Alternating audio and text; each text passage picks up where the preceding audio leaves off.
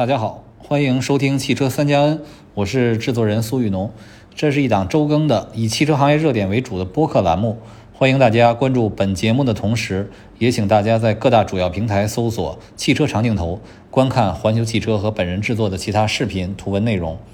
这期节目是一次串台，我和专注于数字经济、研究新模式的 DTC Lab 合作，由我和 DTC Lab 的制作人艾勇共同完成。这是我第二次参加 DTC Lab 的节目，主要交流的呢是以魏小李为代表的新能源汽车创新企业的下一步走势。节目是六月录制的，在一些数据上和当前的情况相比有些迟滞了，特别是在这之后又发生了大众汽车集团投资小鹏汽车的重要事件。不过，对于行业大势的分析判断仍然值得一听。以下是本次节目内容。本节目由创意播客厂牌 BeyondPod 的超声波制作播出。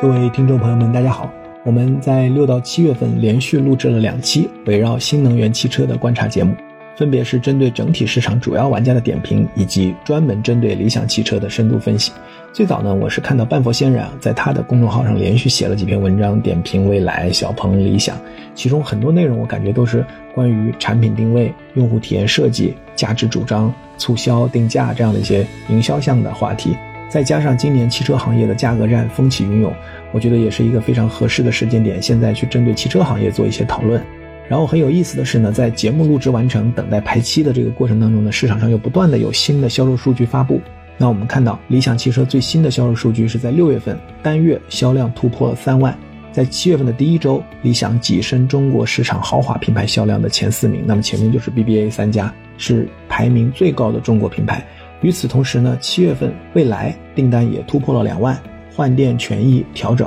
降价三万以后，对销量的拉动是非常明显的。但整个行业里最吸引大家关注的还是小鹏 G6 发布以后好评如潮，然后随之而来。大众汽车向小鹏宣布啊增资七亿美元，持股百分之四点九九这样的一个重磅新闻。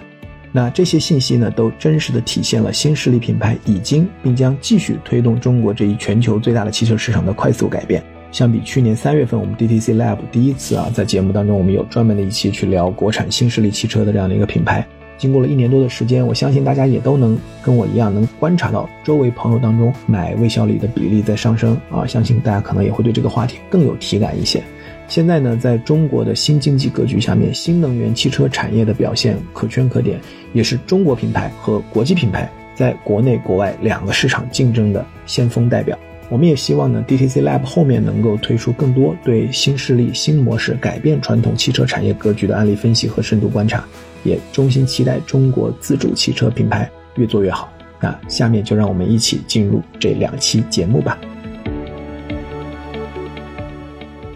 各位听众朋友，大家好，欢迎来到最新一期的 DTC Lab。这一期呢，我们是聊汽车，尤其是新能源汽车这个赛道哈。我们非常高兴邀请到了之前的一位嘉宾返场，他是另外一档播客节目的助力人，汽车三加 N 的苏玉农苏苏。苏苏跟我们的听友打个招呼吧。DTC Lab 的朋友们，大家好，我是苏雨农。今天非常高兴能够来到这边串台，也非常高兴和艾勇继续交流。对我们上一次聊新能源汽车、聊 D to C 的这个模式是在二零二二年，也就去年的三月份哈。现在也过去了相当长的时间，去年那个时候还是在疫情的期间。今年其实从疫情的复苏哈，其实很多人对今年的车市还是寄予厚望。但是在年初呢，我们看到一方面是这个特斯拉首先把价格带往下探啊，对市场产生了很大的这样的一个压力。另外一方面呢，就是东风啊拉开了价格战的序幕。我看中汽协给的数据是今年的整个行业啊，一到四月份汽车制造利润的总额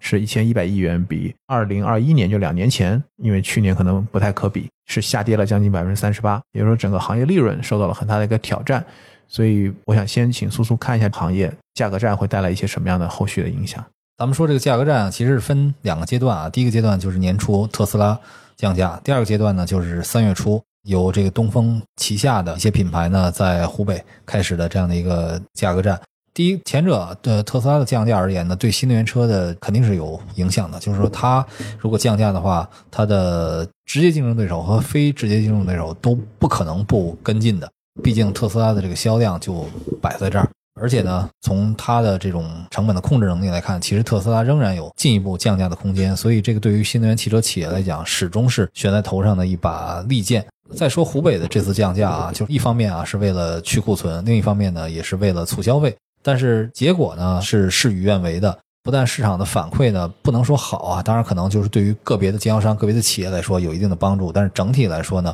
是起到了一个反作用的。消费者来讲呢可能会引发进一步的持币待购。另一方面呢就是传导下去，大家会认为燃油车进一步的唱衰，甚至大家会觉得是不是新能源车马上要全面的取代燃油车？因为呢我们看标志性的一个数字就是东风雪铁龙的 C 六降了九万元，降到十二万。作为一个中高级车来讲，十二万元的这个价格呢，可能对谁来讲都是觉得好像价格见底了，或者说是车卖不动了这样的一个想法。但实际上，对于这款车本身而言啊，就是销量不佳，一直表现不好。这次本来也就是为了清库存，而且毕竟呢。这种车所谓的降九万的车，毕竟也是少数，但是它给这个消费者带来了不是太好的一个示范效应。所以呢，包括中国汽车工业协会以及这个中国汽车流通协会，其实都撰文发表呼吁，就是呼吁大家理性的来看待这个价格战，不要盲目的去竞争。但是呢，我们再看现在的这个整个的产销的状况啊，其实受价格战影响啊，三四月份一直不是太好。那五月份呢，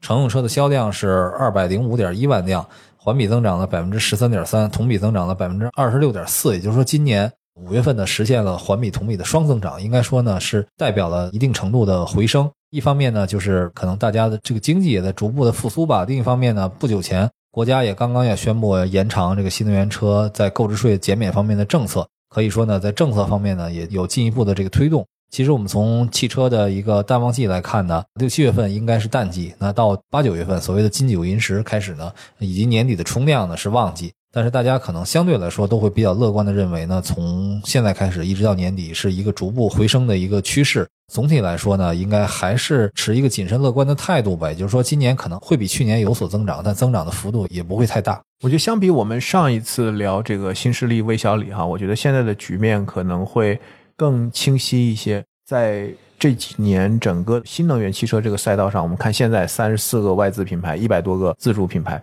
其实竞争是很惨烈的，而且有很多其实已经退出市场了。那我们今天会重点关注一个，还是魏小李这三家，当然特斯拉，我觉得也是整个这个赛道的一个领军者。另外一方面，我们也会去看一看，包括像以比亚迪为代表的，像吉利啊、长安啊，就这样的一些传统的自主品牌，包括长城。他们在这个新能源汽车上的这样的一个表现。那首先呢，我还是先想聊一聊未来啊，因为刚才讲到降价这个事儿，其实我们知道李斌在年初那一波价格战的时候，其实还是咬住说承诺不降价哈，然后在最近刚刚全面的调整价格，被这个啪啪打脸哈。所以你怎么看未来？我们知道放在 D to C 的语境里，未来是做的非常好的哈，直面用户一直讲这个用户的运营和关系的维护，包括他自己到现在未来自己的 APP，据说日活还有二十万。放在一个互联网公司也不容易啊，如果是真实的话。所以苏苏，你先聊一下你对未来的看法哈。从个人的角度来讲啊，我对未来一直是非常的认可和看好的啊。这也因为我跟李斌也是认识很多年，我对他其实还是非常佩服的啊。一方面呢，他作为一个互联网人出身，在汽车领域取得了这么好的一个成就，而且他本身又是一个谦虚好学的这样的一个态度。我觉得我对李斌的认识和网上的那种经常拿他的一些表态来做黑料，说他过于夸张、过于如何如何，我认识是完全不一样的。这是个人的角度。另外一个角度来讲，就是未来这个企业其实现在面临的情况并不乐观啊。五月份是六千一百五十五辆，环比同比双降，在这些企业中间比，它都不是说像魏小李像这个名字一样有这种统治地位，其实它排名已经很靠后了。但是呢，其实它这家企业的运营。在理念上，在一些行动上，其实是开了很多行业的先河的。如果没有未来在这方面的促进和引导，我觉得中国的新能源汽车绝对不是这样的，不会像现在这样发展的这么快啊！就未来，它作为这个魏小李之首，或者说作为所谓的新势力造车新势力企业中的标杆企业，这个是当之无愧的啊！尽管它现在面临着现实的困难，而且是非常大的困难，但是它的这个行业意义是非常大的。然后我们再说未来的这次呃降价三万哈，我觉得。打点肯定是打点，这个不用说。其实面对特斯拉也好，或者说整个行业的降价的压力，你的品牌形象再好，你的服务做得再出色，你也抵挡不住大家对更便宜的车的一个追求。那这个问题不只体现在中国，我觉得即使是放在世界任何的一个国家，老百姓、消费者也会喜欢更便宜但品质一样甚至更好的车。所以呢，这个也是一个现实的选择。但是降价这个事儿对于未来来讲呢，并不一定是一个坏事儿。实际上，我们看，其实这次降价的本质呢，是它把免费换电每个月用户免费换电四次的这个权益做了拆解。也就是说，那以后换电都是收费的了。然后价格呢，我打下去。因为其实对于用户来讲，并不一定每个人都需要换电。如果你自己有加充桩的话，其实每天充电是非常便捷的一个选择。而且呢，这个换电站的布局本身又是在不断的发展、不断的完善的一个过程中，每个用户可以从自己的角度呢去考虑。所以说呢，对于用户来讲呢，他不必为一个他可能用不上的一个功能去付出额外的成本。对于未来来讲呢，那价格实实在在的降下去了，在传播上呢吸引了一波热度。对于用户来讲啊，价格的实际的降低肯定是更有吸引力的。而且其实从它的这种营收的角度来讲呢，它可以不断的持续的去获得一些售后的一些收入，包括说它现在的整个换电的体系投资这么巨大的情况下。如果说通过换电能够产生直接的收入，对于它这个换电的价值呢，也会体现的更加明显。所以我觉得未来的这次所谓的降价呢，应该还是一石多鸟之计啊，说明它是在现实的过程中是一个非常合理和恰当的选择。我总体来说呢，对这个降价呢，还是持一个肯定的态度，因为并不是说所有的车企都能像蔚来一样。去玩降价，那降价并不只是说我把价格降低了，然后我的收入降低了，我的利润降低了。那对于未来来讲呢，未必是件坏事儿。而且呢，未来整个的就是用户服务的体系化方面呢是非常完善的。它除了靠换电权益之外呢，它其实还可以靠一些积分呐，这个用户的活动等等来平衡用户的这样的一个观感，或者说从不同的维度给用户以补偿。这个对于其他企业来讲呢，其实也是未必能够做到。看所谓的降价有几种不同的手段，一个是像蔚来这种，实际上是把权益做了一些拆解的办法；另外一个呢，就是最典型的就是比亚迪。比亚迪从今年开始呢，包括秦、汉、唐、宋等等几款车呢，都推出了所谓的冠军版。那冠军版呢？在这个背后呢，有一个新的词儿，就叫做油电同价，也就是说，它可以把这个一个电动车的价格打到和同档次的燃油车的一个价格差不多的一个水平。那正是因为比亚迪在供应链方面，它很多东西是自己掌控的，而且它的今年的销量又如此之高的情况下，它的成本必然也有更多降低的空间。所以说呢，它能够实现这种所谓的油电同价，其实对于同类型的竞品也好，还是对于同类型的燃油车来讲，都是非常大的压力。那这也是一种降价的方法，也就是靠自己的规模化的优势。能够实现成本的降低，其实这个应该说跟特斯拉差不多意思啊，我个人感觉。然后还有一种呢，就是之前不合理的措施，你让它变得相对来说合理和可接受一点，那这个就比如最典型的就是像极狐。它之前呢和华为合作的极狐阿尔法 S H I 版，其实就是搭载了华为的全系的这种智能系统。但是这个车呢，四十多万的一个价格，我销量几乎是可以忽略不计的。包括像余承东自己也表态啊，当然他把这个锅呢甩给了自己的这个合作伙伴啊，这个我觉得也并不是太好的一件事情。但毕竟呢，就这车，大家说技术很先进，体现了华为和北汽新能源的一个精诚合作，但结果在市场上是没有反响的。所以呢，它又出了一个先行版。把这个车的价格整体往下打了十万，我想呢，这个其实也是一种既有不得已的因素，但又是一个理性的选择。所以，即使是说降价呢，我觉得我们有多种玩法。我们回应到刚才那个话题，比这个雪铁龙 C 六直接砍九万，那这个是要 要啊靠谱的多的。对，刚才我们讲到就是是特斯拉率先拉开这个降价的帷幕的嘛。我觉得特斯拉也好，比亚迪也好像你所说的，本质上都还是利用自己规模化，啊，用规模化的优势。然后去把这个成本降低，然后在成本降低的情况下去把市场价格降低。一方面让利给消费者能够争取到更大的这样的一个用户市场，另外一方面呢，也给竞争对手来去施压，尤其对那些在供应链上没有这样的能力的竞争对手。那相比较而言呢，我觉得可能不管是对于未来还是几乎来讲，其实都有点被迫应战啊，不得不做出调整的这样的一个感觉。但是对于未来来讲，我觉得它可能有一个其他的品牌。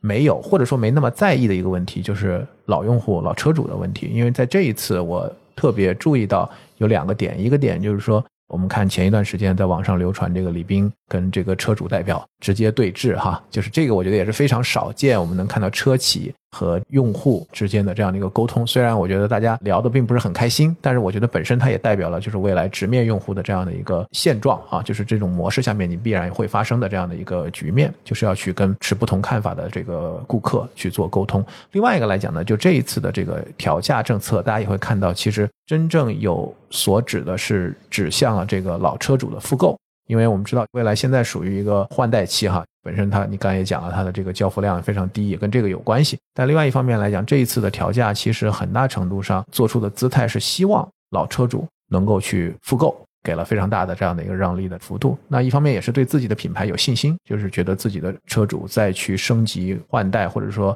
增购的时候，有可能会继续购买自己的这个品牌的产品。因为我们知道，其实这并不是所有品牌都能够有的这样的一个想法。因为以前我们都知道，每一个车有自己的这个价格带和自己的目标市场。当消费者升级换代的时候，很有可能就进入到另外的品牌的市场和竞争格局里了。除了少数有这个品牌家族的一些大的车企，它可能在每一个细分市场都会有自己的品牌之外。但这个就会把比较现实的问题放在这个面前。你刚才也讲，就是降价对新消费者尝试要购车的人来讲是一个吸引力，但是对于老车主来讲，其实他怎么看？所以老车主的这个问题，包括衍生的二手车的问题，我觉得都是以前在我们的这个汽车行业里很少会提及或者说给予足够关注的问题。但是我觉得未来的这一次调价，其实把这个问题放到了桌面上。对于未来和其他的这种新的企业来讲，老车主都是不能得罪也不好得罪的。我们看很多老牌的合资企业也好，自主企业也好，经常拥有大几百万甚至上千万以上的这种用户规模。但是如果嗯仔细算起来呢，这个数字对他们其实只是一个品牌宣传上的意义，或者代表自己的规模和历史传承那样的意义。但是对于这个企业来讲呢，未必有真正的或者说有多大的价值。一方面呢，在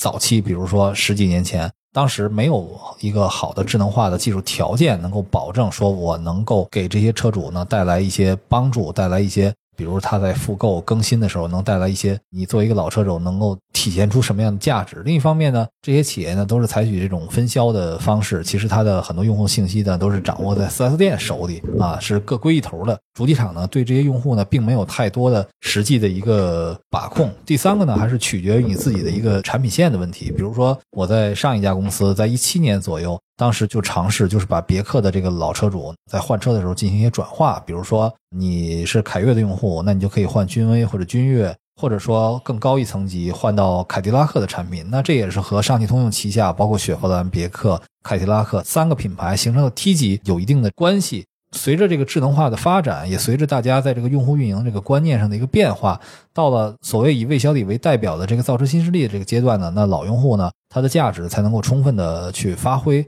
充分去利用。但是我们反过头来讲，其实对于这些新企业来讲，老用户有可能会付出很多，因为我们看大部分新势力企业，其实第一款车它的整体来讲都并不是一个非常好的一个状态，比如说像蔚来 ES 八。它现在已经换成了全新平台了，整个的这个产品力上、性能上要比以前提升很多的。但是呢，第一波车主，你说难听一点，率先被李斌忽悠的。说好听一点，那是企业的基石啊，天使用户，最重要的老用户。所以呢，对他们来讲呢，其实我觉得对于很多企业都是有所亏欠的，而且也确实发生过实际的问题。比如说小鹏，小鹏 G 三出新的这个产品的时候，我印象里是二一年还是二零年，就是出新的产品的时候，因为产品的这个性能提升比较高，价格呢也更优惠。但是距离很多老车主买车的时间是很近的，所以很多老车主就不干了，就很像这个买房子是吧？对，就是 老业主维权哈。包括说理想，其实也出现过这种情况。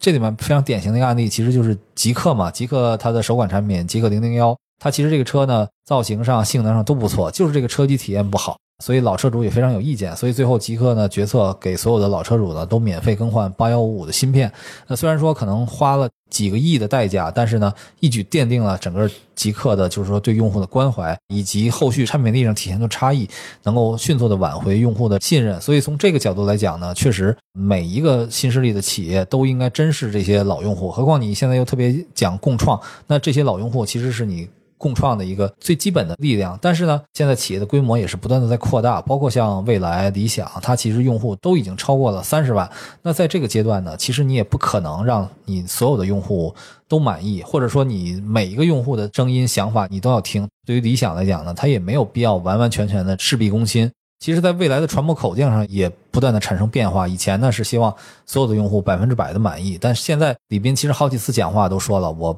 不能保证所有的人都满意，也就是说，我可以慢慢的去做到百分之九十五。甚至相对再低一点点的这个比例的用户能够大方面去满意，而且呢，这个也有很多，当然咱不能批评消费者啊，就是也免不了有一些薅羊毛赚便宜的这种情况，所以你的人越多，对吧？你的事儿就越多，你面对的每个用户的不同的情况、不同的条件，那也就越复杂。所以呢，现在其实未来通过这次降价，他把一些权益做了一些拆分，其实呢，也是为以后再推出更低端的品牌，比如说它的阿尔卑斯。阿尔卑斯品牌明年会正式的上市，还有包括更低端一点的那个萤火虫计划等等，它也是为将来的这个服务做拆分，做一些准备。你的这个用户多了的话呢，那你肯定也会面临着更多的这种情况。其实，如果纯从传播的角度讲呢，李斌也没有必要。事必躬亲，我觉得经历了上次和车主对话出现的这种尴尬的这个局面之后，我觉得他以后可能在这方面也会调整一些做法啊。这是关于我对老车主的认识。那对于二手车呢，其实也是一样的，就是说这次在未来的降价中呢，他给复购车主提供了权益，也就是说，如果你放弃了这个每个月四次免费换电的权益的话呢，我可以抵扣三到五万的这样的一个车价。那这样的话呢，它是考虑到了老车主满意度的问题。但另一方面呢，它就是一个设定了一个前提条件，也就是说你必须是复购嘛。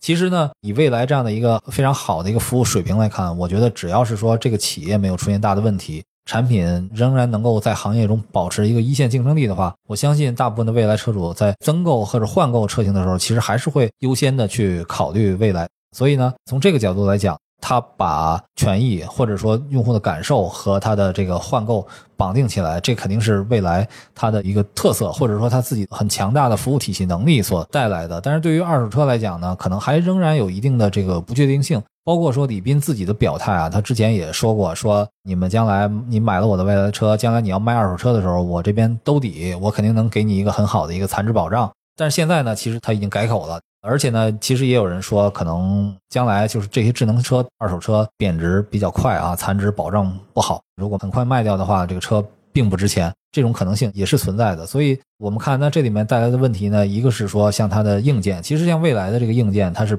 冗余度是比较高的，比如说它的 E T 七啊什么这样的产品，它自动驾驶芯片它就装了这个四个 Orin，也是行业中最多的。那其实它可能也是为以后的这种硬件性能的升级做一些伏笔。但是你毕竟你这四个芯片，你在五年六年以后的你的竞争力。如何？这个对于智能汽车来讲呢，它是一个共性的问题。另外呢，包括像未来的这种 bus 模式，也就是说，它把自己的电池和自己这个车壳子做一些区分，其实也是对用户在这方面呢有所保障吧。这个怎么说呢？二手车其实是一个非常复杂的问题。对于新能源汽车来讲，正是因为这个技术发展的太快。也包括说，大家对这个智能汽车的认识变化的太快，真的你现在很难预测，说过两三年以后，我们这个智能汽车又是什么是最重要的，或者说有哪些新的技术加持在上面，那这里面直接都会影响到后续的这个残值。所以我们再翻回来说，说未来它的这个服务体系、服务能力之强，哈，这个和其他企业有显著的差异，就在于包括说它将来也可以考虑通过一些，比如说共享车型啊、会员制啊等等一些新的模式。来去淡化或者说逐步解决这种二手车有可能出现的一些问题吧。对，因为我觉得从营销的角度来讲，其实大家都知道，一个老用户抵得过五个新用户，因为我们大量的这个营销费用其实都是花在这个拉新上，而拉新的成本是居高不下，而且越来越高。但是实际上，如果能把产品和服务做好啊，老用户他的口碑转介绍、他的复购，其实他所产生的生命周期的价值是远远超过这个新客户的。但是呢，实际上我们看到，在过去相当长的时间里边，坦率讲，就是大部分的车企其实还把更多的营销注意力都是花在拉新上。当然，在一个增量市场或者在一个相对确定性的增量市场上，我觉得这么做也无可厚非。但现在随着这个市场环境的变化，哈，我觉得其实大家会看到，一方面是这个增长是有不确定性的，第二来讲，增量的那一部分你能不能分得到这个蛋糕？其实这个游戏已经发生了一个很大的一个变化。所以我觉得未来为什么在这一次调价过程中，我比较关注的是这两个点，就一个是关于。在这个和用户真的去做这种关系，就老用户的这样的一个维护，以及我们怎么让老用户的复购去做到一个更好，其实这也是恰恰说明了，就未来在一八年真正上市，现在将近五年的时间，它已经积累了一个基本盘啊，以至于他可以去考虑这样的策略和面对这样的问题啊。如果你体量不够，根本还没到这个程度，因为我们知道二手车市场在中国其实还在一个非常早期的一个阶段。现在还是一个新车主打，就大家能买新车情况下，没有人会去考虑二手车的这样一个问题哈。所以我觉得这也是非常有意思的。在过去几年，其实我们看这个 D to C 的这个概念哈，在所有行业里面都在去讨论和应用。用户运营继这个未来开了这个先河之后啊，很多的品牌也都在尝试去做用户运营。但实际上，我接触到的很多汽车品牌，当他去想做一个用户运营体系的时候，其实他的主要想法还是拉新，想的是裂变，就怎么能够通过做用户运营，能够去带来更多的新用户。但实际上来讲，就是说用户运营的本质其实是要把存量的这个用户真的服务好，把老用户的生命周期价值做长。但是实际上，他们大部分企业现有的这个营销体系挂着羊头，好像是说我要做用户体验，但其实它的 KPI 都是说能怎么裂变，能带来多少新的销售线索啊？这个其实也是我感受比较深的，在这几年的营销的这个环境当中。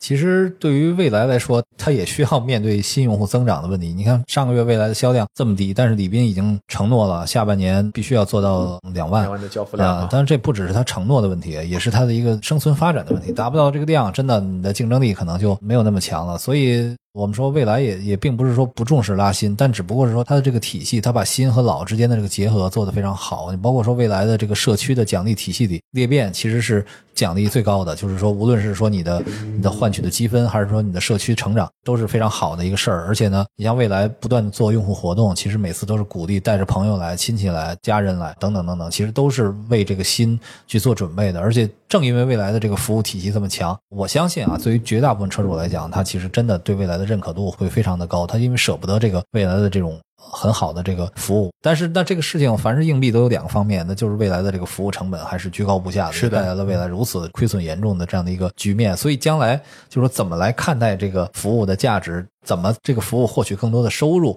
我觉得这个对李斌来讲还是一个非常大的挑战的。对，我觉得对未来来讲呢，其实大家都还是带着偏支持的眼光在看，但是他得挺过今年非常难的这样的一个时刻。现在跟理想呀，然后小鹏销量的差别并不大，但是运营费用可能是人家的两倍啊，或者甚至更高。而且我们看未来也同时在做很多事情哈，就是像你刚才讲的，在为这个新的品牌阿尔卑斯这些品牌做准备，同时还在。做芯片，还在做手机，核聚变，手机。已经有朋友跟我透露过了，说未来的这个手机特别好啊，没有里面没有任何广告啊，速度特别快等等，还有包括像未未来在欧洲的这个拓展，未来在欧洲拓展，它其实不像。很多企业就我只是把车运到欧洲，我只要卖掉就行，我先赚个钱，直接赚个收入再说。未来是把自己的体系搬过去的，那这里面的成本也是非常非常大。对，所以三万人的一个组织和企业，其实当我们讲这些东西的时候，是不是感觉似曾相识哈？就是感觉是历史的故事，又好像又来了一遍。所以能不能够在多个战线上，其实是非常考验的啊。所以我觉得未来我们看一看今年，尤其是下半年，能不能够把这个交付量真的能够做到哈？这个市场变化太快，所以我们走一步看一步。所以你看，现在未来也好，小鹏也好，都把这个法务部的微博账号都建立起来了，这也是舆论压力过大的一个反应啊。但是，当然，真的确实是有人，我觉得以唱衰未来为乐啊，换取流量。但总的来讲，我觉得未来在 D to C 的这个。引领上，我觉得还是一个非常好非常有代表非常好的样本啊。另外一个，我想接下来聊一下小鹏哈。小鹏，我注意到也是最近，我看半佛仙人其实连续写了三篇关于魏小李的文章，其中关于小鹏的这一篇讲的比较直接哈，不那么客气，就是说他觉得这个小鹏在自动驾驶啊、超充啊、就是三电这方面很多关于未来的这个投资做了大量的投资技术路线，但实际上来讲呢，从 P 七以后。艾佛先生就讲的很直白，就是说你根本就没想清楚到底消费者要什么哈，就消费者要 A，你跟他讲 B、C、D，然后每天夸自己 B、C、D 做的有多好。你 P7 为什么能卖的很好？就他觉得特别简单，就是好看，加上这个性价比拉满，就是一个性价比更高的特斯拉。你的路径其实很清楚的，但是为什么后面你就完全就绕开了这个路径哈？就是过于去强调这个技术路线，包括觉得 P5 的造型啊，也把 P7 的这个好看的这个点损伤了很多。所以你怎么看小鹏？就是我们上一次录节目的时候，当时我曾经说过，就是魏小李三家呢都有自己非常鲜明的特征。未来是服务，小鹏是智能驾驶，而理想呢是这种家庭出行舒适化的这种体验。实际上，直到现在呢，大家还是在这个路线上做的是更加突出了。但是呢，你说小鹏去突出智能驾驶这个领域，是不是一开始就选错了路线呢？这个其实也是一个值得探讨的话题。其实，在以魏小李为代表的新势力企业成立的早期呢，大家都会觉得我们靠互联网的思维然后我们靠先进的技术，我们靠对智能化的理解，我们来颠覆掉传统企业。中国的消费者呢，对这些新的东西，对于高科技的东西，其实追求认可度是远远高于欧美的用户的，所以呢，也是带来了所谓造车新势力这样雨后春笋一般发展的这样的一个情况。但是现在其实呢，经过这五六年左右时间的一个洗礼，一方面很多功能哪些是呃冗余的，哪些是实用的，其实大家也看得清清楚楚。另一方面呢。其他的企业，包括其他的主流自主品牌、头部自主品牌，也都追了上来，也都有这方面的这个能力。还有一个呢，就是说整个新能源汽车的盘子大了。当时我们看它其实是这个异类啊，它其实是一个有特色的产品。但是现在呢，整个市场去年新能源车六百多万辆，今年可能八九百万辆这样的一个规模来看，那用户的基盘子越大。它的需求其实越来越回归主流，那些所谓新奇特的东西未必能够吸引用户。所以，我们说智能汽车，我们有看可以做的很炫，比如说像高和，比如说它能够给你带来很多沉浸式的体验，它能给你带来很多高科技的配置，等等等等啊。这比如说车外给你灯上可以有一些灯语，能够跟你做一些交互；比如说它在内部能够你躺在沙发上可以一键让你进入到一个呃什么冥想的状态，等等等等。这些东西它可能对某些某。个人有用，但并不一定对所有的用户都有用。而但是你又不希望为它付出成本，所以我们说智能化这个体验上，无非就是说，比如你通过语音能够控制一些包括导航啊、音乐呀、空调温度调高调低的一些基本的功能。然后呢，车机大屏的体验可能像导航这个需求，可能远远大于说我要看大彩电、我要玩游戏、我要唱歌，包括说智能驾驶也一样。呃，就是它其实是一个安全保命的问题，是一个最基本的问题。比如说像车道偏离预警，比如说像自动刹车等等这样的功能。比如我开车，我开的是一个老款的车，在这个路上等红灯的时候，就因为太累睡着了，所以就追了尾。那如果说如果有 AEB 这样的功能的话，那可能就完全不会发生这样的问题。包括说像 AVP 啊，自动泊车功能，这个尤其是对于像开蔚来啊、理想啊这么大的车的人啊，这种自动泊车功能其实也是会非常的实用的。也就是说。这些智能功能有价值，但是并不是说啊，我用户一定要为此付出高成本。何况大家也都会做，所以呢，从。这个情况来看呢，小鹏它在智能驾驶这方面的突出和特色，就并不一定成为一个用户非常广泛的需求。因为我们都知道啊，所谓的智能驾驶，它是汽车发展的一个未来的这个目标，它也是值得为此而投入、为此而不断的努力和尝试的。但是，你是不是一定在现在这个阶段让消费者去买单？那消费者买单，他需要买单什么样的这个功能啊？即使是我作为一个算是老司机哈，我在。开车使用这种智能驾驶，或者说这种高速路上的这种 NOA 智能辅助驾驶功能的时候，我有时候也仍然需要一个适应的过程。何况呢？有些用户呢，他还不了解这种功能的边界。比如说，我们前一段看有一个理想的车主啊，有一张图，就是他把小孩放在前排，让小孩躺在前排，然后车呢是处在这样的一个不用方向盘的一个状态。那这个其实是非常非常危险的，也就是用户根本就不不知道这个功能的边界是什么。其实我们说所谓的智能驾驶，它的一个关键性的一个平衡点就是松不松手的问题。你只有松了手。不用去管方向盘，不用去管你面对的路况和各种各样的突发情况，你才有可能去做别的事儿，那才能带来无数的应用场景。那你只要是说手还扶在方向盘上，即使是说你可能脚不用踩油门或不用踩刹车，你稍微松快一点，但是你仍然要紧张的关注着路况，随时有所反应，随时接管一些突发的问题，那就没有突破这样的一个平衡点。所以对于智能驾驶来讲呢，我觉得道路还很漫长，而用户呢一定是要根据自己的需求来考虑这样的问题。除了啊一小部分。勇于尝鲜啊，勇于去挑战新的科技的这样的用户除外。那对于这样的一个非常庞大量级的广大用户来讲呢，我觉得肯定还是需要更主流的一个需求。那当然呢，就是小鹏的问题呢，它并不只是一个说对智能驾驶的理解的一个问题，它其实。为什么说今年年初哈，原来长城的总裁王凤英到小鹏担任总裁？这就是因为像何小鹏肯定是认识到公司的整个的管理的问题已经到了一个不大动干戈不行的这样的一个地步，包括说你的管理的效率，包括说你的成本，包括说你的产品体系，包括说你的供应链等等问题，应该说都是非常严重的。这个问题呢，也不只是针对小鹏，我觉得包括像理想，不断的在发小作文，说自己如何如何向华为学习啊，买了华为的多少。本书组织大家去讨论，内部采用这种不断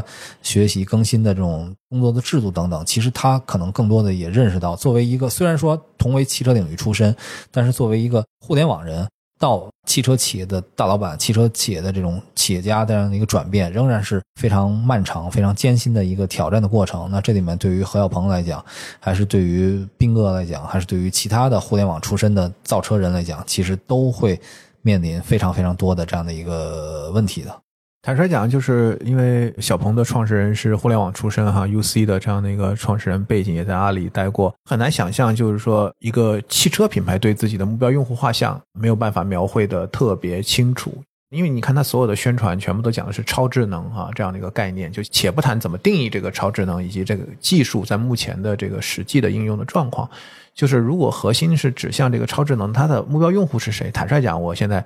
脑子里第一反应不出来，他是一个什么样的目标用户群，是会被这个打动，同时愿意为他付出一个什么样的代价来买单。但是反观就是前面大家讲 P 七当时很惊艳是吧？就是在颜值，然后在它的一些就是设计和外形上，这个我是看到了大量的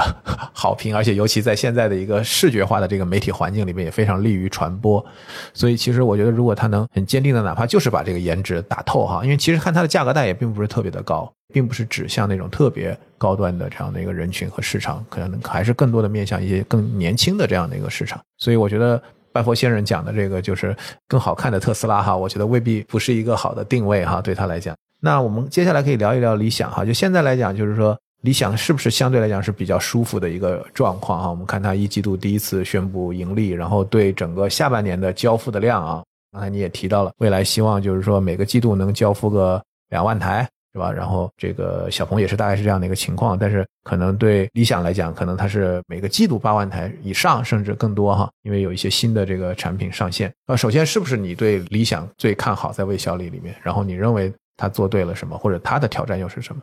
咱们都说这个新能源汽车行业的竞争是一场马拉松啊，就是那既然是马拉松，那可能谁某个阶段领先，谁个某个阶段落后，只要不是完全掉队，不是这个趴倒在地上了，我觉得其实咱们都可以放长线来看，所以不能说理想现在这个阶段表现的最好，就说它一定更有前景。那在它前面还有比亚迪，还有广汽，还有特斯拉，对吧？实际上，我觉得对于理想来讲呢。对于理想本人来讲，它始终也是处在一个对前景还是有很多的不确定性。你不能说理想只靠 L 七、L 八、L 九这三款产品就能打遍天下，只不过是说这三款产品满足了很大一部分用户的需求，而且对这些用户的这个需求的把握度啊会非常的高。但是呢，理想呢其实也并不是说一点问题都没有。其实你说它这三款车 L 七、L 八、L 九，从内部定位来讲啊，一个是大五座的，一个是六座的，然后一个是更大的六座。但是从外面来讲，基本上也本质上差异不大。它可能从发展的这个角度来讲呢，能够降低一些研发的成本啊，集中力量打这样的一个用户。但你其实一样面对一个发展的问题，甚至说包括像 L 九，大家提这个什么冰箱、彩电、沙发床之类的，其实。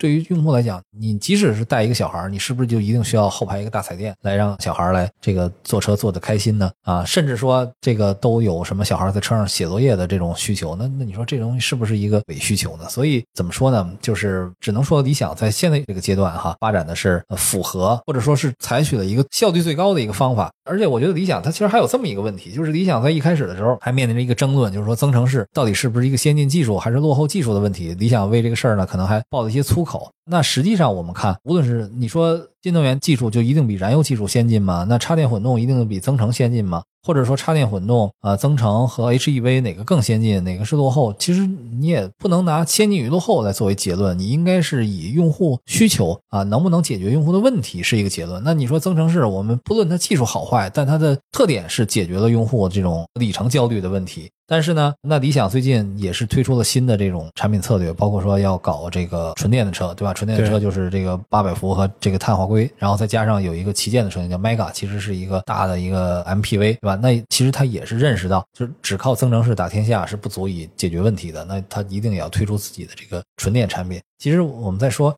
中国为什么要做新能源车，对吧？一开始我们说的是环保啊，另一方面呢是这个能源安全的问题，但实际上可能真正的目的是什么呢？是我们要在整个世界的汽车产业上重新开辟一条赛道，在这个赛道基础上，我们建立我们属于我们自己可控的产业链，为中国车企、为中国的汽车在世界上有话语权奠定这样的一个新的基础。那这个目的达到了，但是你说理想的这个车，从理想 ONE 到 L 七、L 八、L 九。你说它它真正是环保吗？对吧？它仍然用燃油，而且呢，你即使是说增程，你的续航能力很强，那其实油耗也并不低，对吧？八九个油这样的一个概念。那如果我是一个小车，我的一点二的排量、一点零的排量，我其实比你的油耗还要低很多。也就是说，理想这个车它占了一定的政策的便宜，它又是以自己作为一个新能源车的这个形象来出现，但实际上它真正解决的其实是一个家庭用户体验的问题，而不是一个新能源取代老能源的一个问题。没错，所以。我觉得这也是在概念上哈，比如说智能。汽车，然后这个新能源汽车造车新势力，其实这些概念本身其实中间并不完全是在一个语言体系里面。但是我觉得理想做的比较好的，尤其相比小鹏哈，这也是刚才我们讨论的一个关键点，就是说它对于目标用户的画像，我觉得相对来讲是非常清晰的。这个理想好像自己就有好几个小孩吧，所以他可能对这个事儿呢理解的是非常深的。没错，就是我们看他的这个很多的场景的描述哈，现在讲就是说把理想打造成一个就是叫中年人哈，尤其中年男人哈，就是没法拒绝的这个车，包括作为社畜在停车场去打游戏是吧？嗯，然后说什么老爸去钓鱼能够装大渔具是吧？然后家庭的像你刚才讲的这个孩子啊什么的这样的一些场景，所以我觉得这个可能尤其是对比小鹏，我觉得他巧妙的利用了中年的人的这个焦虑。其实他描绘的很多场景啊，在发布会上所讲的一个是很细，就是有他靠一些特别细的细节打动你。比如说我的门为什么要做一个电吸门，是因为小孩在车上睡着了，然后我给他盖上一个被子，然后把门悄悄的关上了，没有。吵到孩子，可能这个功能你未必用得上，但是可能打动你了，因为你每天你也很累，然后你又关心孩子，你可能就通过他给你提供的一个场景，你幻想到，哎，这是一个非常美好的途径，所以我需要用这款车来实现。对，但是从营销的角度来讲，我觉得这是非常贴合现在的营销环境，嗯，和这个就我们讲的 D to C 的这个模式，就是把自己的 Core User，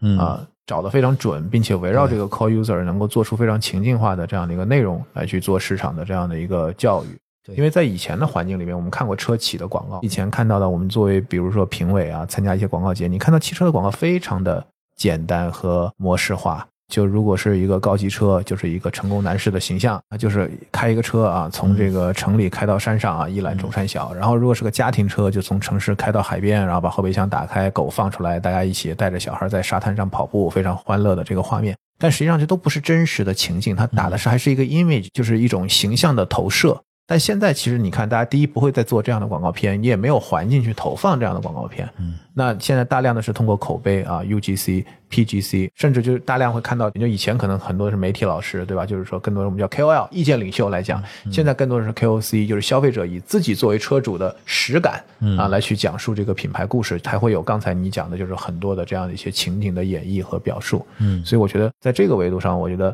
理想在营销，包括为什么他说大家说是这个微博上 是吧？这个也很像这个马斯克哈，就是说充分的利用社交媒体的这样的一个传播能力，带来免费的传播。我觉得这一部分是相对来。讲，我觉得做的更成熟一些。嗯，对对对，其实理想，你始终不要忘了，他其实也是媒体人出身，对吧？他对消费者也好，他对微博，他对微博用户的这个把握更是细致入微的。就是你别看他好像很莽撞的意思，经常怼这个怼那个，但是其实他是非常清楚的，谁能怼，谁不能怼啊。他怼人一定是最高效的，对他来讲是最高效又是可控的一个状态。对，其实魏小李坦率讲，我觉得就不得不提到这个特斯拉哈，就是说本质上来讲，大家既和特斯拉在中国市场竞争，另外一方面，我觉得大家也会去看特斯拉，毕竟是作为行业的领军者，真正的把这个赛道点燃的这个玩家，他在怎么做？我也想听一下，就苏苏你点评一下，就是特斯拉在中国现在的这样的一个情况。我觉得啊，就特斯拉，你不管怎么说啊，因为其实特斯拉它所面对的舆论的噪音是应该是所有品牌里最多的哈，大量的真真假假的，但是它声量本身也是最高的。那由此。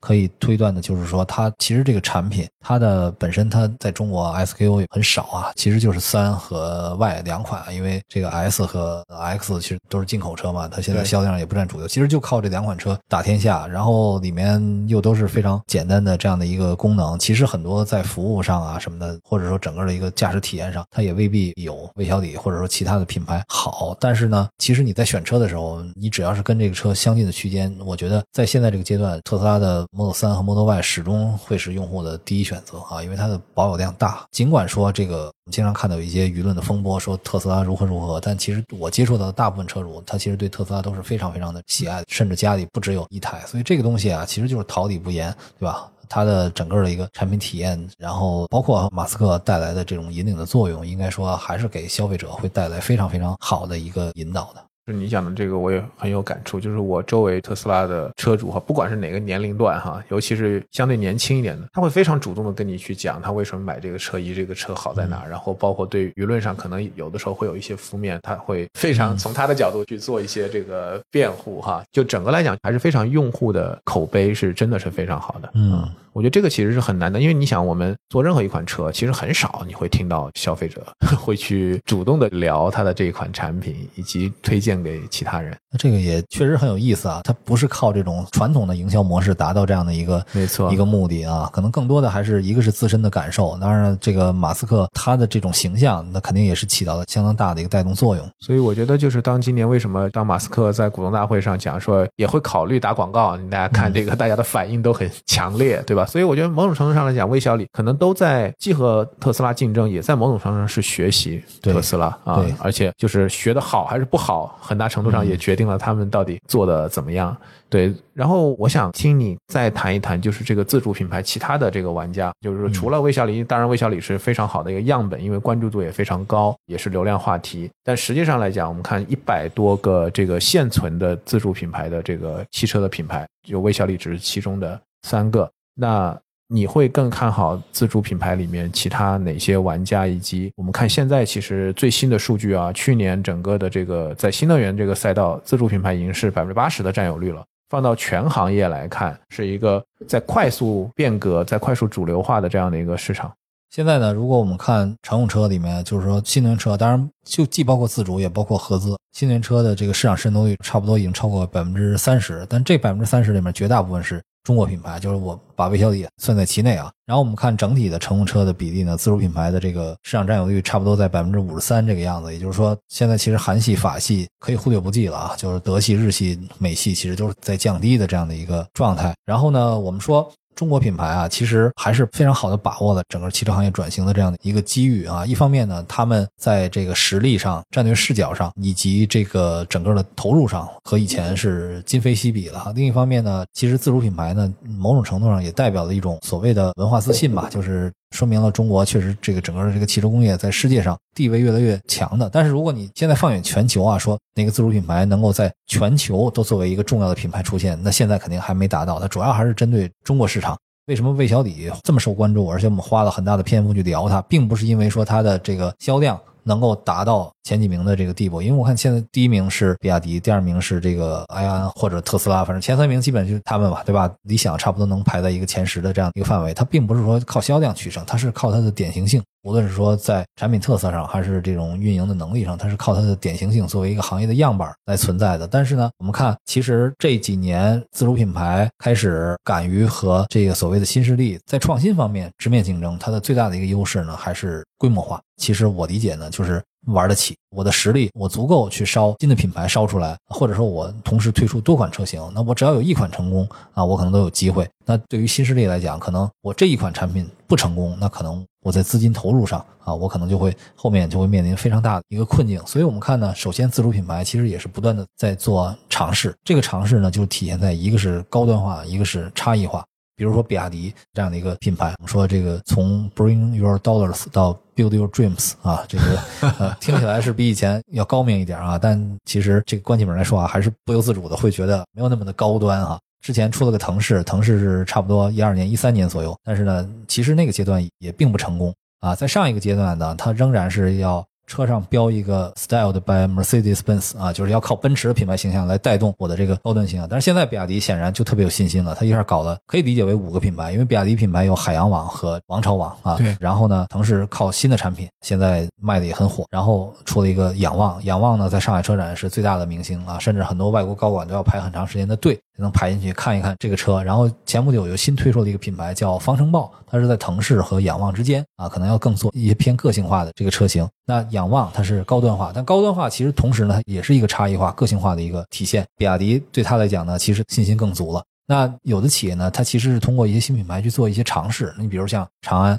长安的阿维塔是和华为和宁德时代合作的。那它其实它要考虑，就是我和这些强势的供应链企业能打造成一个什么新的东西。但他自己有亲儿子，这就是长安深蓝啊，长安新能源的品牌，所以他也在不断的去做一些尝试。也就是说，他确实是玩得起，他可以不断的去推新的品牌，去面向不同的市场，然后呢，去打不同的差异化的用户。另外一个方面，很多企业，尤其是像比亚迪和长城为代表，它在供应链上，它能够有很强的把控能力。这样的话，它能够控制自己的这个成本，和这些新势力品牌呢更有优势。第三点呢，就是实际上说自主品牌的这个技术上更加成熟，能够和真正在产品实力上和其他的品牌去掰手腕。呃，尤其是我们看这两年的特点呢，就是自主品牌都在做插电混动的这个产品。那一方面，它可以。最大限度的去利用这些企业在燃油发动机方面的储备的一些技术基础、产能、人才的实力等等，这是一方面。另一方面呢，它在这个我们的纯电车型补能体系还并不完全完善的情况下，它能推出一个更合适的一个折中的。解决方案，它既兼顾了长续航，又能够加油，又能够加电，可以说呢，对用户来讲呢是非常现实的选择。而且它的技术本身也很先进，包括这个发动机的热效率啊，包括说整个的对电池性能和对燃油机性能的一个充分的结合等等。包括像你看，像长城，它其实也是意识到，就是说我从燃油车到电动车过渡的过程中，我不可能是一步到位的。长城它的这个燃油车实力很强，以哈弗的 H 六为代表，但是现在其实销量也在不断的下滑。然后它的纯电车的品牌其实就是欧拉。欧拉那主打女性车，然后之前还搞了一个沙龙，也无疾而终了。所以它的过渡路线就是豪赌插电混动啊，一个是为品牌，所有的新车都是插电混动的。然后包括哈弗也搞了一个哈弗枭龙 Max，也是采用它的这种插电混动的这个技术。这个对用户来讲是性能好、价格合理，然后配置丰富，而且在这个满足它的补能的需求方面又是非常合理的这样一个措施。像十五到二十万这个层级，像哈弗枭龙 Max，还有包括比亚迪新推出的这个宋 Plus 啊什么的，就这些产品的竞争力其实是非常强的啊。就如果你不考虑品牌的一个因素的话，它的产品竞争力是非常非常强的。而且呢，比起这些很多新势力的产品呢，可能也更实用，有这种大品牌的保障，可能在渠道上也有自己的一些特定的优势。所以呢，从资金实力、从学习能力、从这种。企业的决策能力，从产品的性能等等各方面，包括比亚迪、奇瑞、长城、吉利、长安、广汽在内的这些核心的自主品牌，从未来来看，大家普遍还是认为他们应该是这个新能源车市场竞争的最主要的力量。尤其讲到供应链，我觉得像比亚迪现在它所达到的垂直供应链整合的这样的一个水平，理论上我看有一次讲，除了玻璃、轮胎、钢板不是它自己造，其他全部都是自己造哈。对对，完全是一体化。那这个是深厚的积累哈，在巨大的规模支撑，能够把这个供应链的优势发挥到最大。另外一个来讲，我觉得对于自主品牌或者传统的车企来讲，还有一个很大的资产其实是线下的经销网络哈。魏小李或者新势力，其实在很大程度上也是把直营的这种模式发挥到最大，也跟他们没有资源在短时间内去构建这样的销售网络有很大的关系。这个直营和分销呢，其实是各有优缺点的。首先，刚才你也提到了，像蔚来这种企业，它也不可能建立一个非常庞大的一个经销商网络。包括说啊，经销商作为投资人，当时对他的一个品牌的认知的问题，而且他呢，其实就是针对分销这个体系的一些问题，采用了直营的方式。蔚来和理想完全是直营的，小鹏是直营和代理结合的。从现在的情况来看，它其实可以更好的管控价格，它可以把服务的水准传递到每一个终端。但是呢，它其实也担负着比较大的成本，就是这些人整个渠道、店面租金也相当昂贵，他也是要靠一些像商超啊这样的场景来吸引用户的，这些成本其实都是很高的。那对于这些传统企业来讲呢，像分销制，它的优点就在于它能够帮你去抵消一些服务上带来的投诉啊、问题啊等等。所以说还是各有利弊。当你的这个企业规模到一个非常大的程度，你也不可能完全靠一个直营体系去支撑所有的经营。但同时呢，对于传统企业来讲，它也不可能一下子就把所有的经销商全都放弃掉，变成一个直营的体系。那其实在这个 B to C 的转型的这个过程当中，你观察到有什么样的一些变化吗？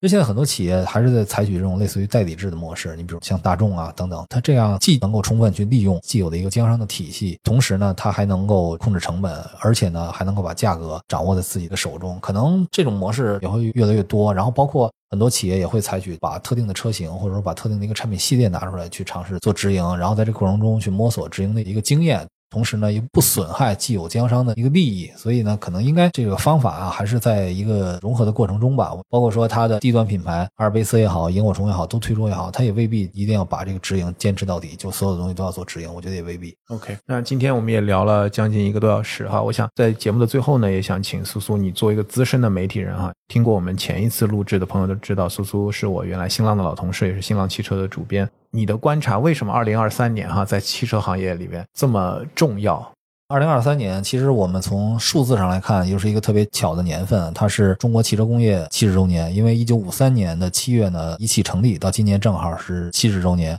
又被认为是中国新能源汽车三十周年。这是因为一九九三年的时候，当时钱学森提出中国可以发展电动车，然后得到了邹家华的一个批示。同时呢，它又是中国很多合资企业成立的二十年，包括像东风本田、一汽丰田、东风日产、华晨宝马等等这些企业。同时呢，它又是比亚迪的二十年，也是特斯拉的二十年，而且还是朱元峰提出耐住寂寞二十年的这个二十年到期。所以从数字上来讲，今年是一个挺重要的年份。另外一个呢，就是说今年啊，经历了这个三年疫情之后，很多车企呢都对呃经济复苏也好，对于产业的发展也好寄予厚望。大家也都希望能够在这个阶段呢，通过充分的竞争，能够进入到下一个以智能化、新能源为主导的一个新的产业的竞争阶段。但同时呢，正是因为整体的经济形势、供求的关系、产业变化的过程中所带来的一些种种的不确定性，造成了行业内部如此之卷。所以呢，现在也有很多人说，在不久的将来吧，当然这个不久啊，我们可以看到五到十年的一个范围，可能真正存活的企业呢会越来越少。更多的会体现出这种大品牌、大企业通吃的这样的一个现象。那大家为了在不远的将来挤进存活的这个企业当中呢，就不可避免的竞争。所以我们刚才开头就说到了价格战。那我这样能活下来，我利润降低一点，为了活下来，我要能争取到竞争的这样的一个权益。所以行业呢又面临着非常大的竞争压力。同时呢，就我们说啊，智能化的这个发展，我们从大概一五年开始，随着这些新势力开始陆续成立，我们认识到汽车进入到一个新的竞争阶段了。汽车的产品跟以前也不一样了，动力组合变化了，用户的需求变化了，商业模式也变化了。那发展了这五六年，到了现在这个阶段，大家其实对智能化、产品力和你的用户需求更加冷静，需要重新的去看。我们远景的目标，自动驾驶能不能实现？什么时候能实现？以什么样的一个形态实现？所谓智能化的需求，我们到底需要的是什么？哪些东西是冗余的？哪些东西是可有可无的？大家其实都在重新思考这个问题。当大家产品力基本上到了一个相对均衡的阶段，如何能通过你的特色体现出你的生存能力，也是大家需要思考的一个问题。所以呢，今年啊，就受这种无论是这个行业发展的一个大的一个整数年，还是说我们现在面临着。这种非常卷的这样的一个困境，还是说我们对智能汽车的产品的认识即将进入到一个新的阶段，其实都是交织在一起的啊。这个就是我们面临这样的一个复杂的局势。对我们行业的参与者和这个观察者来说呢，我们需要更多的不断的去了解、学习、交流，来获得新的认知。那对于消费者来讲啊，产品越来越好，价格越来越便宜，大家都希望在这个相对比较困难的一个阶段能让你去买车，这个对消费者来说并不是一个坏事儿。好呀，那也再次感谢苏苏。我觉得我们看到，就是大家其实对二零二三年的观点，一方面是因为刚才我讲了，就是从今年开始，整个的这个百分之五十一哈，突破这个百分之五十一是个临界点啊，代表这个市场格局发生了很大的变化。另外一个来讲的话呢，大家也都在说这个淘汰赛和总决赛的这个概念，认为二零二三到二零二五是这个淘汰赛。小鹏是认为三百万辆年销售额是一个门票，我看理想也是持类似的看法，说不会超过五家，每家要有百分之二十以上的份额才能是一个头部企业。所以如果让你猜五家，你会猜哪五家？我觉得五年之后肯定不止五家，十年之后我估计也未必止这五家，而且这五家里面你包括不包括像大众、丰田？大众、丰田它不管怎么说。十年之内，在世界上它绝对还是巨头啊！在中国市场的这个变化不好说啊，在世界上肯定是一个巨头。BBA 里面至少像奔驰、宝马也仍然会有自己的竞争力。那如果针对中国市场来讲的话，我还是认为头部的自主品牌呢，可能至少有三四家，应该还是会保持着相当长一个竞争力。那至于这些新势力品牌呢，真正能在更远的一个时间段内还能独立的存在，我认为比例并不会太高。当然，如果说它被大的自主品牌或者大的集团收购，成为旗下的一个很有特色的一个品牌，也并不是不好的一事情啊。不管说最后剩下的企业是多是少，剩几家品牌，但是呢，市场的需求始终是复杂的，它不会是市场上只剩一个需求。其实给消费者提供真正丰富多彩的产品才是最重要的。好，那非常感谢苏苏。我觉得，因为这个市场变化很快，可能我们一年录一次节目，我觉得是不够的。对，就是真的是我每隔一年来看。其实大家的认知都会产生很大的变化。对，所以我觉得可能现在是六月份，我们到今年年底来看一看，可能又会是另外一番景象。可以盘点一下啊，可以盘点一下。好，谢谢苏苏。好，我们下一次节目再见，拜拜。好，再见。